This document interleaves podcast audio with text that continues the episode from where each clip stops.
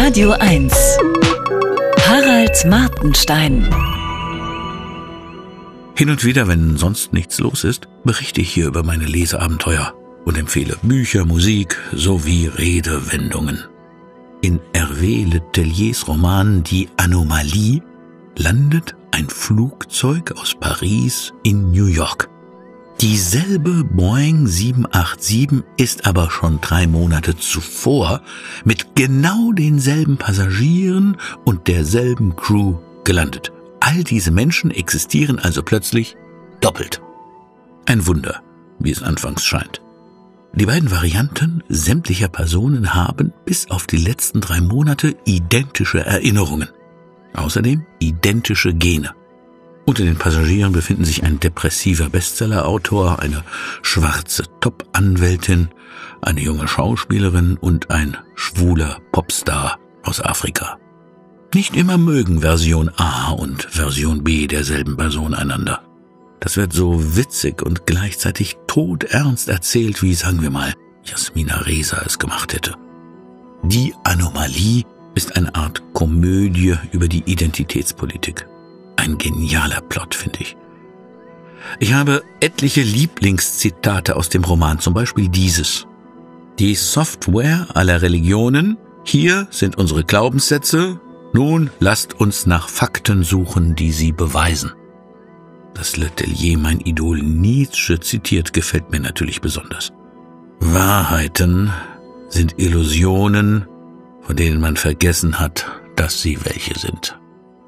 Der Philosoph Friedrich Nietzsche dürfte heute nicht mehr ungestört an einer Universität auftreten, so viel ist klar. Dass seine Bücher noch ungekürzt und ohne Triggerwarnung erscheinen, kann ich mir nur mit der Schludrigkeit des Verlagswesens erklären. Perfekt dagegen scheinen die Teppichknüpfer in Persien zu sein. Deshalb gibt es die Redewendung persischer Fehler. Die dortigen Teppichknüpfer bauen angeblich in jeden Teppich absichtlich einen Fehler ein. Ihrer Meinung nach darf nur Gott perfekt sein. Den möchten sie nicht verärgern. René Pfister ist Spiegel-Korrespondent in den USA. Über die Zustände dort hat er ein politisches Sachbuch geschrieben, es heißt ein falsches Wort, und handelt davon, wie die freie Gesellschaft des Westens vor die Hunde geht. Das soll jetzt aber bitte nicht hundefeindlich rüberkommen. Etwa nach der Hälfte des Buches musste ich die Lektüre unterbrechen. Seit Friedhof der Kuscheltiere von Stephen King habe ich nichts mehr gelesen, was mir so viel Angst gemacht hat.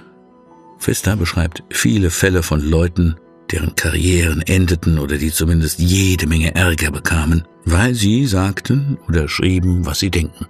Es sind manchmal Sachen, die gestern noch als total harmlos gegolten haben.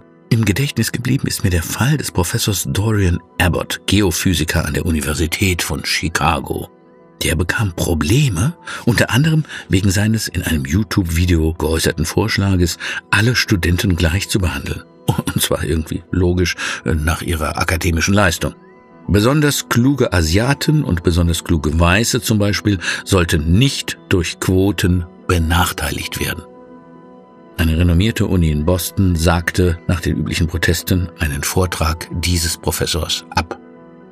So wie Pfister die Zustände an den Universitäten, in den Redaktionen und Unternehmen der USA schildert, ist eh klar, dass kaum jemand auf so eine Kritik hören würde. Man soll an die Illusion Chancengleichheit nicht mal mehr denken. Während der Lektüre von Ein falsches Wort empfehle ich als Hintergrundmusik Me and Bobby McGee von Janis Joplin. Freedom's just another word for nothing left to lose. Harald Martenstein auf Radio 1.